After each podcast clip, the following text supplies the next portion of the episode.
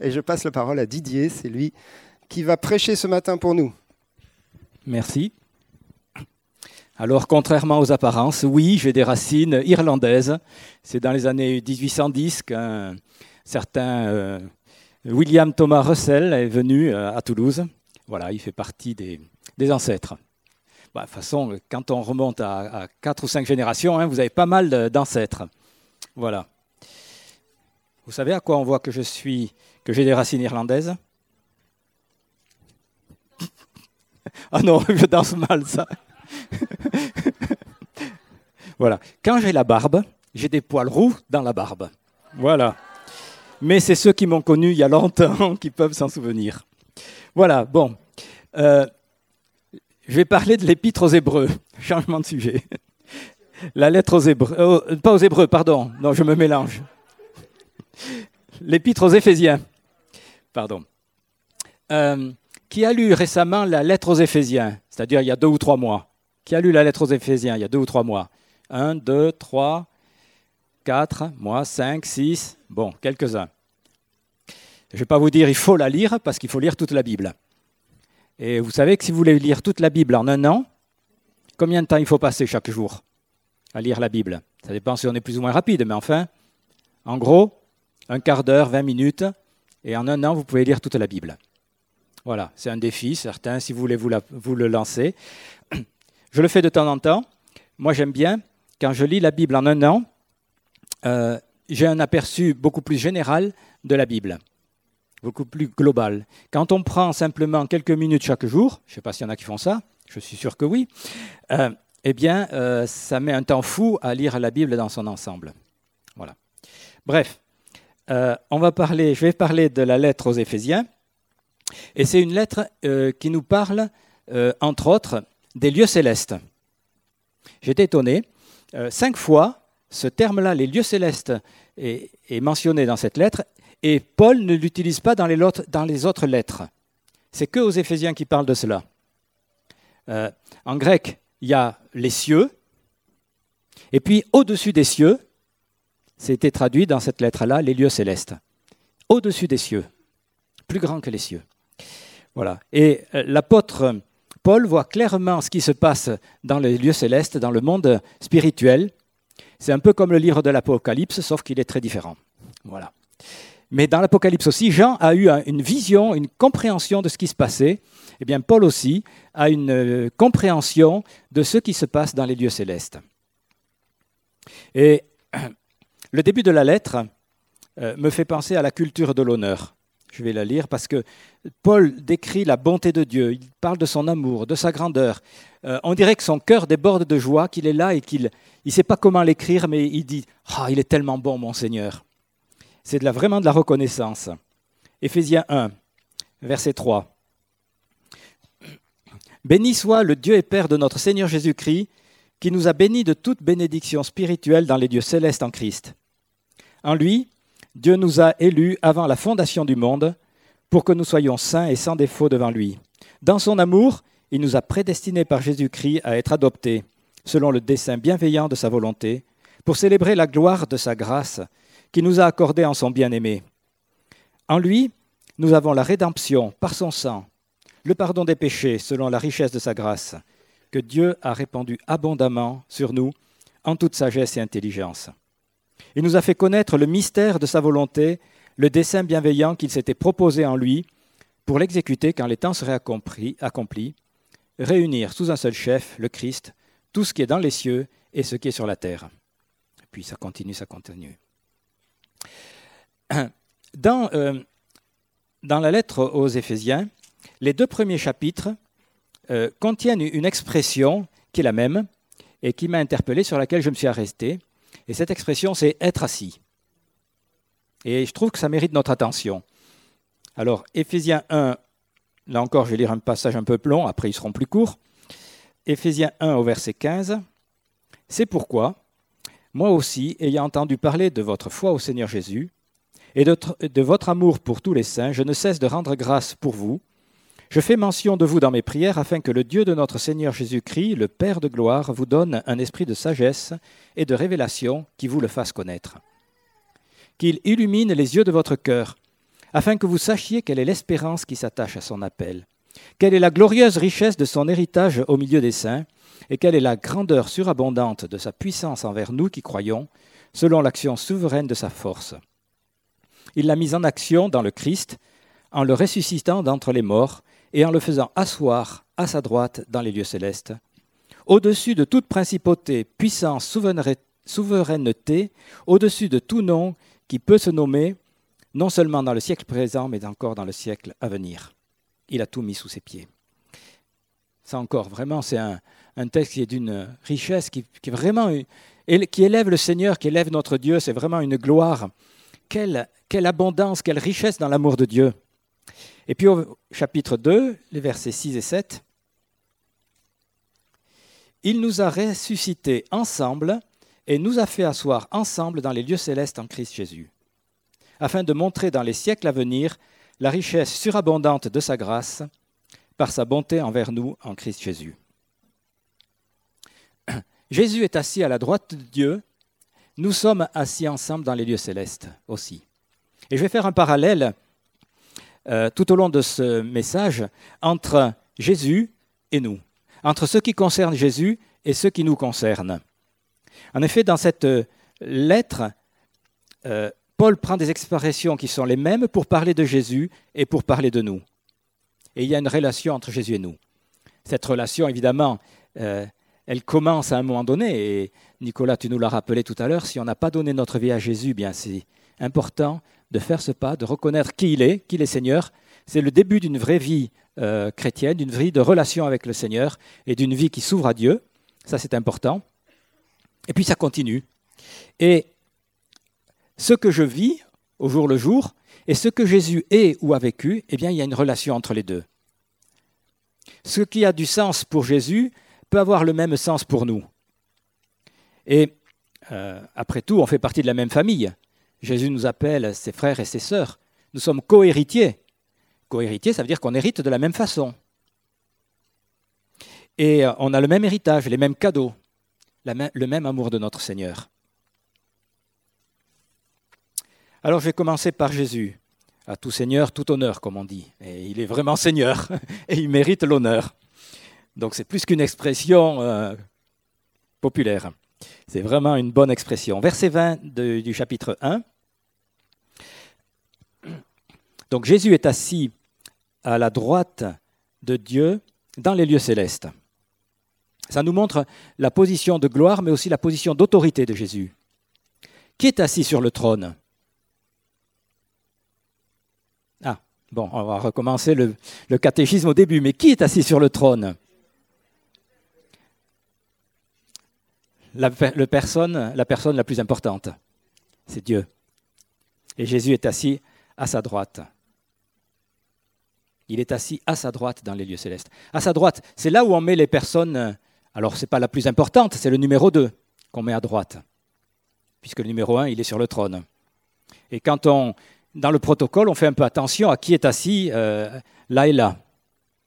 Et euh, une petite chose qui m'a amusé, mercredi dernier, euh, il y avait un, homme politique important qui était de passage à Toulouse et qui voulait rencontrer les responsables des cultes. Donc euh, au dernier moment, on a été invités, donc j'étais là, on était huit responsables de culte pour parler avec lui. On s'était mis autour de la table, place du Capitole, et puis quand il est arrivé, il, il s'est assis à ma gauche. Du coup, moi j'étais à sa droite. Je me suis dit, waouh Je méditais déjà un peu ce que je voulais partager ce matin. Je me dis, tiens, je suis à sa droite. Voilà. C'est un, probable futur président de la République. Voilà. Je m'avance en disant ça. Bon, de toute façon, les hommes politiques, une fois à droite, une fois à gauche, hein, avec l'alternance. Voilà. Jésus est assis à la droite de Dieu. Mais euh, ça s'est passé euh, par la puissance de Dieu. Je vais y revenir. Au verset 21, on voit qu'il est euh, au-dessus de tout. Il est élevé au-dessus de tout nom, de toute autorité, de toute principauté. Et il, est élevé pour les siècles des siècles, pour toujours. La position de Jésus, c'est celle-là, cette position de gloire pour tout le temps. Et au verset 22, euh, Paul reprend euh, une partie du psaume 8, il a tout mis sous ses pieds. Jésus, vraiment, il est formidable. Il est formidable, notre Seigneur. Dans les versets 19 et 20, donc juste au début, quelle est la puissance qui a mise, qui a, qui a assis Jésus sur le trône? C'est la même puissance qui l'a ressuscité. Si on lit bien les versets 19 et 20, cette puissance de Dieu qui a ressuscité Jésus d'entre les morts, mais c'est la même euh, vie, la même force, la même puissance qu'il a assis dans les lieux célestes. Qu'est-ce qui est plus facile? De ressusciter un mort ou d'être assis à la droite de Dieu? Pour Dieu, c'est pareil, hein, je vous rassure. Pour lui, rien n'est impossible. Et ce que Dieu a fait pour euh, Jésus, il l'a fait pour nous. Parce que quand on prend Éphésiens 2, euh, versets 6 et 7, on voit que ce sont les mêmes réalités, les mêmes verbes, les mêmes mots, les mêmes temps qui sont employés pour nous. C'est-à-dire qu'on est ressuscité, on est assis, on est dans les lieux célestes, tout comme Jésus. Ce que Dieu a fait pour Jésus, il l'a fait pour nous. Et en, travaillant, je, lisais cette, euh, cette phrase, c'est une citation, c'est une profonde réalité, la puissance divine de résurrection et de vie par laquelle Jésus-Christ est sorti du tombeau, c'est la même qui nous tire de la mort spirituelle en nous faisant demeurer dans une communion vivante avec Jésus. C'est le même Dieu, le même amour, la même puissance de vie. Il n'a pas changé. Et Jésus est appelé le premier, alors nous on est appelés les seconds, si vous voulez, dans la résurrection. Et tout ce qui est vrai pour Jésus, c'est vrai pour nous. Ça parle vraiment de l'amour la, de, Dieu, de sa gloire, parce qu'il n'a pas voulu qu'il y ait un petit peuple avec lui, il a voulu qu'il y ait un grand peuple. Alors, Jésus est le premier, mais nous, on est avec lui, et on est un nombreux. Quand Jean a une vision d'Apocalypse, au verset 3, euh, chapitre 3, verset 21, on voit que c'est la même promesse. Le vainqueur, je le ferai asseoir avec moi sur mon trône, comme moi j'ai vaincu et je suis assis avec mon Père sur son trône. Il est question d'être assis. Qu'est-ce qu'on fait quand on est assis Moi, je vais m'asseoir, on se repose, on dit rien, on se repose, voilà, on lit un bon bouquin peut-être. On est bien, enfin sur ces chaises moyennement, mais si vous êtes chez vous dans votre fauteuil, voilà, on est bien. Voilà. En fait, on est assis, on n'a pas besoin de faire quelque chose. On est là et on profite de ce que Dieu a fait, de ce que Jésus a fait. Voilà. Quand on est assis, on n'est pas dans l'action, on est plutôt dans l'être, dans notre identité, qui on est? On n'a rien à faire, on reçoit ce que Jésus a fait. Et notre identité, ben, c'est ça, c'est d'être avec Jésus, de la même famille, on est tranquille, on est avec lui. Alors avant de continuer, je voudrais faire, dire un petit mot sur, sur l'ensemble de cette lettre, parce qu'après je vais prendre deux autres points simplement. Les trois premiers chapitres nous parlent de l'amour de Dieu pour tous. C'est vraiment une lettre où les trois premiers chapitres, ce sont des, points, on va dire, de foi et de doctrine bien établis. Les païens que nous étions ont les mêmes bénédictions que les juifs. L'amour de Dieu qui s'était montré sur un peuple, Dieu l'a déversé sur tous maintenant. Et la volonté de Dieu, c'est que voilà, on soit tous euh, rassemblés. Et puis euh, les autres chapitres sont un peu la conséquence, c'est-à-dire comment notre vie, qui est soumise à Christ, euh, doit être vécu. C'est notre vie dans le monde. Comment on va vivre? Et euh, les, trois autres chapitres ont des exhortations très pratiques à vivre une vie sainte. Euh, alors peut-être les plus anciens d'entre vous se souviendront d'un bouquin qui était un, un best-seller il y a longtemps, on va dire 40 ans, 50 ans, d'un Chinois qui s'appelle Watchman Nee, un gars qui a écrit de, très bons bouquins. Il y a un énorme pavé comme ça qui s'appelle euh, L'homme spirituel que je n'ai jamais lu parce que c'est trop épais. Euh, euh, c'est le renoncement, la mort à soi-même, la sanctification. C'est vous voilà. On vous passez au laminoir. Mais un autre bouquin beaucoup plus petit que j'ai lu qui s'appelle qu'il a lu Être assis, marcher, tenir ferme. Alors ce que je vais dire j'ai repris ces points-là, sauf que je suis très loin du livre de, Watchman Nee. Donc si vous voulez le lire, c'est un bon bouquin. Donc le, du coup, le deuxième point que je veux partager, c'est, après être assis, c'est marcher. Et euh, les chapitres 4 et 5 de d'Éphésiens ont plusieurs fois cette expression. Éphésiens, 2, Éphésiens pardon, 4, 1. Je vous exhorte donc, moi le prisonnier dans le Seigneur, à marcher d'une manière digne de la vocation qui vous a été adressée. Chapitre 5, verset 2. Il est où? Marchez dans l'amour. Voilà, marchez dans l'amour de même que le Christ nous a aimés et s'est livré lui-même à Dieu. Et au verset 8, marchez comme des enfants de lumière. On peut le traduire de plusieurs manières, mais c'est marcher, conduisez-vous, euh, vivez en accord avec. Enfin voilà, mais c'est la même notion d'être là, que notre vie et notre comportement soient en accord avec ce que nous sommes. Ce que nous sommes, juste, je reviens en arrière, c'est être assis. Être assis avec Christ. Si toutefois, euh, on a confié notre vie au Seigneur Jésus. Et donc je vais continuer le parallèle entre Jésus et nous. Comment Jésus a-t-il marché dans ce monde?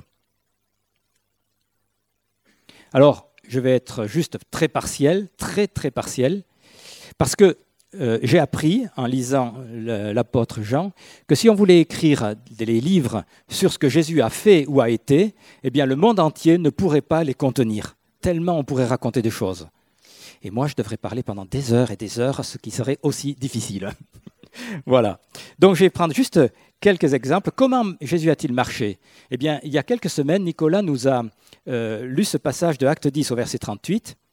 Vous savez comment Dieu a oint, a oint du Saint-Esprit et de force Jésus de Nazareth, qui allait de lieu en lieu, faisant du bien, guérissant tous ceux qui étaient sous l'emprise du diable, car Dieu était avec lui. C'est un vaste programme, n'est-ce pas? Moi, je dirais que c'est un programme très simple. C'est un programme très simple parce que la clé, elle était Dieu était avec lui. Dieu est avec toi, tu vois ce que Dieu fait, ce qu'il dit, et tu fais pareil. C'est simple. Pas besoin de se casser la tête. Bon, peut-être pas aussi simple, c'est facile à dire. Mais en tout cas, être avec Dieu, voir ce qu'il fait, ce qu'il dit en ce moment, et le vivre et l'appliquer à notre propre vie, c'est ça qui est important apporter la présence de Dieu là où on est. Si Jésus est important pour moi, eh ben, il faut que je le, le dise. Je ne peux pas me taire. Si Jésus est important là où je suis, ça doit se savoir, se voir. Si Dieu est bon pour moi, eh bien, voilà, je le dis. Ça, c'est évangéliser, entre autres. Ou alors je vais guérir les gens, je vais les soulager, je vais les aider, je vais les consoler, je vais les accompagner, je vais les écouter, peu importe. Mais je crois que quand j'ai conscience que Jésus est en moi, eh bien je vais me comporter comme lui il se serait comporté. Comprendre ce que Jésus fait, ce qu'il dit, c'est tellement important. Dans le début de cette lettre, euh, enfin dans le début du chapitre 4, on est appelé à marcher d'une manière digne de la vocation qui nous a été adressée. On a tous reçu un appel, une vocation, on en a conscience plus ou moins fort, hein, mais notre marche et notre comportement dans le monde, il doit être en conformité avec cet appel, avec ce que Dieu dit de chacun d'entre nous. On marche dans l'amour, on marche dans la, dans la lumière. Tout ce que l'on vit, tout ce que l'on fait devrait être empreint de cela. Ce que je suis, ce que Dieu dit de moi, eh bien, je le vis et je le mets en action. Quand, quand je le dis comme ça, ça semble très simple. Hein après, il y en a, je sais, qui se posent beaucoup de questions, mais en même temps, voilà, Dieu parle et on a chacun une vocation particulière et on a aussi une vocation tout à fait commune. Alors, qu'est-ce que Dieu dit à chacun d'entre nous? La réponse appartient à chacun. Hein. Euh, mais voilà, c'est important d'en avoir conscience pour pouvoir marcher comme ça. Puis des fois, on ne sait pas trop. Et il y a de toute façon des, tellement de commandements qui sont généraux que l'on peut vivre notre vie chrétienne sans crainte de passer à côté de la volonté de Dieu. Aimez-vous les uns les autres. Marchez comme des enfants de lumière. Ben, ça, c'est vrai pour tout le monde. Le troisième mot d'ordre, alors ce serait tenir ferme. Voilà. Tenir ferme. Éphésiens 6, au verset 11. Revêtez-vous de toutes les armes de Dieu afin de pouvoir tenir ferme contre les manœuvres du diable. Car nous n'avons pas à lutter contre la chair et le sang, mais contre les principautés, contre les pouvoirs, contre les dominateurs des ténèbres d'ici-bas, contre les esprits du mal dans les lieux célestes. C'est pourquoi prenez toutes les armes de Dieu, afin de pouvoir résister dans le mauvais jour et tenir ferme après avoir tout surmonté. Tenez donc ferme, ayez à vos reins la vérité, etc. Tout ce que l'on appelle les armes spirituelles du croyant. Ce passage nous montre qui est l'ennemi. Euh, ben, c'est le diable et ses ruses. Et ce passage nous montre aussi qu'on est équipé pour tenir ferme. Donc d'un côté, c'est important d'identifier, de savoir euh, qui euh, nous veut du mal, pour ne pas se tromper. Ce ne sont pas les personnes, même des fois il y a des gens qui nous vous cassent les pieds. Mais bon, il y a des gens qui sont pénibles, c'est vrai, ça peut arriver. Moi, je peux l'être aussi, après tout. Hein mais non, mais derrière, il y a souvent des, réalités spirituelles. Et en tout cas, ce n'est pas contre les personnes qu'on doit se confronter, mais c'est contre des réalités spirituelles, contre le diable et ses ruses, et autant le savoir. Et pour tenir ferme, eh bien, on sait qu'il y a des armes spirituelles. Ce n'est pas sur ces armes-là que je vais insister, mais elles sont là quand même. Je voulais prendre deux moments euh, dans la vie de Jésus où il a dû tenir ferme sans se laisser euh, dérouter. Le premier auquel je pense, c'est après un jeûne de 40 jours. C'est un moment peut-être ou un peu plus euh, de faiblesse, peut-être. En tout cas, c'est à ce moment-là que le diable est venu pour le tenter. Et le diable a essayé de toucher Jésus dans des domaines où il aurait pu être sensible. Ce n'est pas dans les domaines où Jésus était à, fort. Il avait faim, il y avait des besoins légitimes. Après 40 jours de jeûne, on peut le comprendre. Alors, hein, si tu es... Eh bien, regarde ces cailloux. Le désir de, de montrer aussi la puissance de Dieu par un miracle. Après tout, si tu es fils de Dieu, tu te jettes en bas, et puis paf, au lieu de t'écraser en bas, il y a les anges qui viennent et qui te, rattrapent là, au dernier moment. Mais ce n'était pas un miracle demandé par Dieu. Et Jésus ne s'est pas trompé. Faire un miracle ou, provoquer Dieu, et puis la possession du monde. Je te donne tout. Là, il n'a pas été astucieux, le, le diable, parce que on sait que notre Seigneur est maître de l'univers et que tout lui appartient. Mais face à ces tentations, euh, Jésus a tenu ferme, il a résisté et il a vaincu. L'autre moment auquel je pensais, c'est peu avant son arrestation. Euh, Jésus était dans le jardin et il a eu un moment difficile, un moment très très difficile. Au-delà de la souffrance physique, c'était d'abord le choix de faire la volonté de Dieu jusqu'au bout. si vous vous souvenez de la façon dont il a prié, si c'était possible que ce moment s'écarte de moi. Mais non, non, non, je veux faire ta volonté jusqu'au bout. Ce choix de ne pas fuir euh, sa mission, de ne pas fuir ce qu'était la volonté de Dieu, c'est un choix difficile, euh, extrêmement difficile. On ne peut pas le mesurer. Mais il a choisi délibérément de faire ce que Dieu voulait.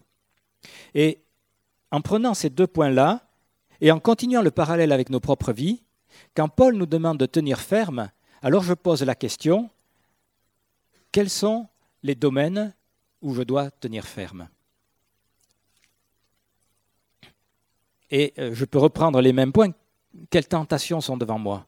Quels sont les besoins légitimes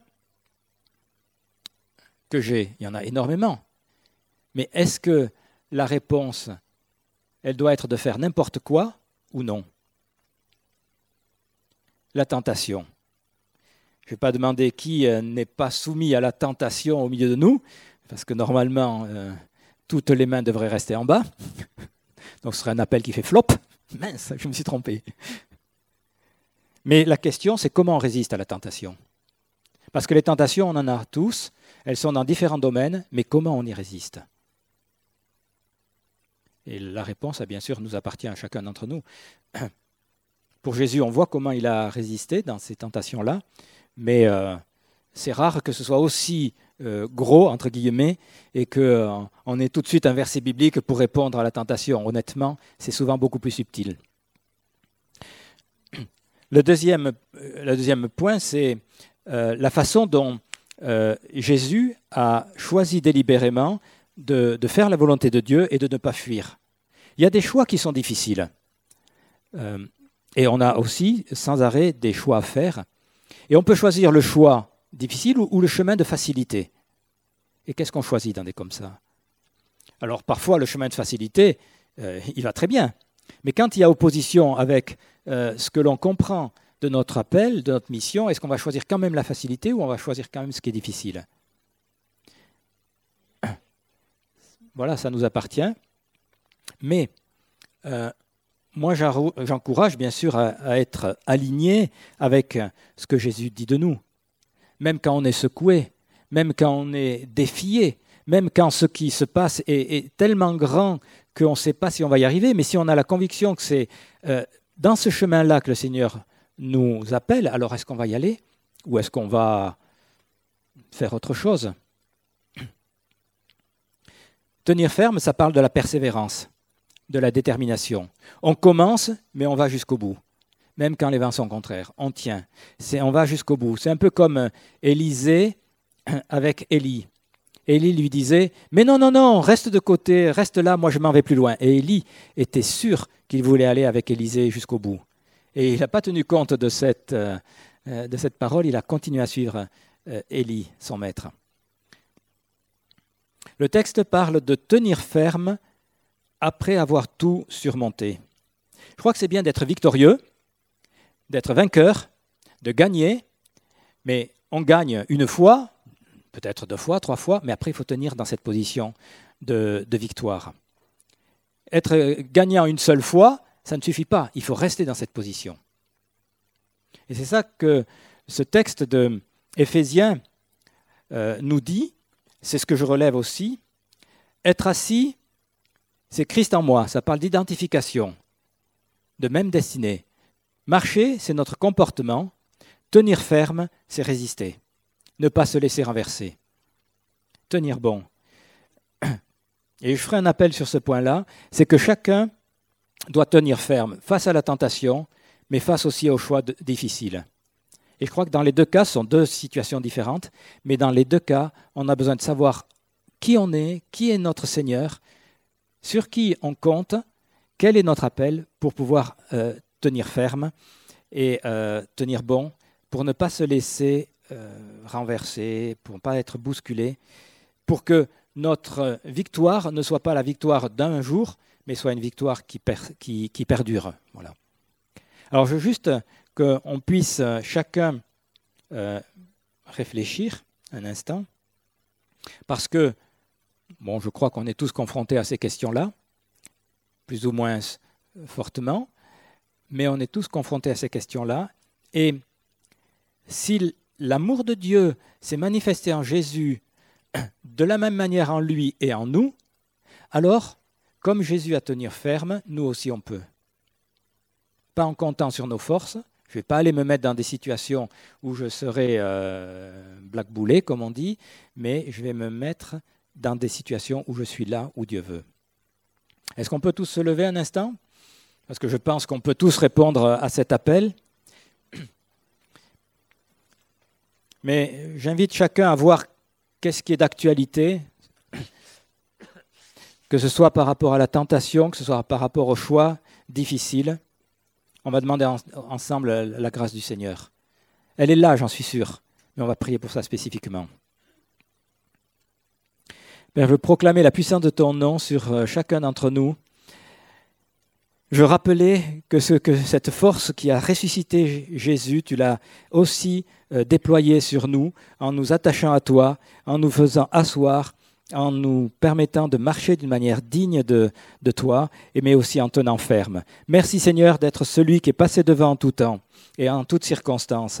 Et Père, je prie pour que dans nos vies personnelles, la grâce soit renouvelée, que dans cet instant, tous ceux qui sont dans une position difficile, face à la tentation, face à des orientations, que ta grâce soit là manifestée pleinement, Seigneur. Oui, je demande que la... Viens Saint-Esprit tout simplement, viens Saint-Esprit. Que chacun puisse prier, même si c'est à mi-voix, mais par rapport à ce qui nous concerne, ce qui vous concerne chacun, pour renouveler un engagement avec le Seigneur.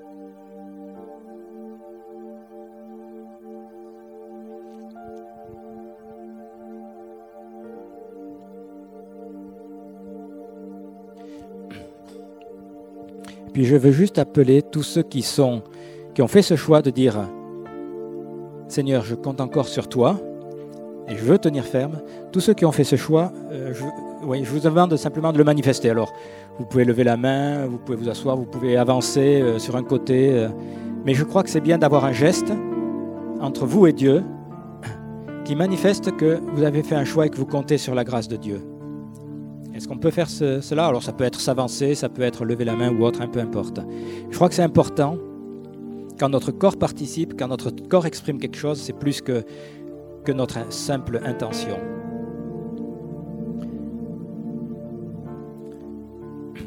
Maintenant, Seigneur, renouvelle-nous.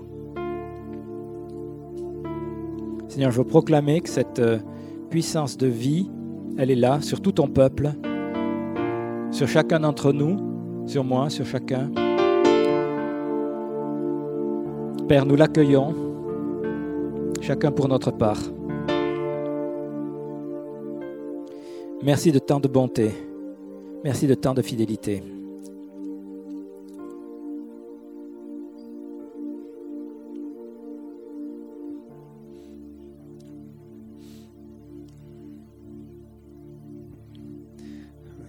J'ai une image, c'est une image des arts martiaux, c'est pas terrible comme image, mais vous savez quand moi j'ai fait du judo quand j'étais petit. Et si tu veux pas qu'on te renverse et qu'on te pousse et que tu tombes facilement, il faut que tu sois vraiment ancré sur tes deux pieds, bien fermement. Vous voyez la position un peu comme ça? Et je sens vraiment que le Seigneur dit ça à, chacun d'entre nous, hein, mais à certains de manière peut-être un peu particulière. Vérifie tes appuis là. Sur quoi tu fondes ta vie en ce moment. Et il faut que tu sois sur le roc. Et le roc, c'est deux choses toutes simples. C'est son amour et c'est sa puissance. Et parfois, on n'est que sur un côté et c'est un peu bancal. Son amour veut dire qu'il prend soin de toi, qu'il t'aime, qu'il a plein d'affection pour toi. Mais sa puissance, ça veut dire qu'il peut tout dans ta vie. Il peut pourvoir, il peut te guérir, il peut te donner l'avenir que, tu n'as pas, il peut te donner le boulot que tu n'as pas, il peut ouvrir des portes qui te semblent fermées, il peut restaurer des relations. Il est puissant pour faire plein de choses parce qu'il t'aime. Alors je ne vous dirai pas de faire le geste que je suis en train de faire, mais, mais spirituellement faites-le. Enracinez-vous dans son amour, mais aussi dans sa puissance. Seigneur, tu es tellement bon.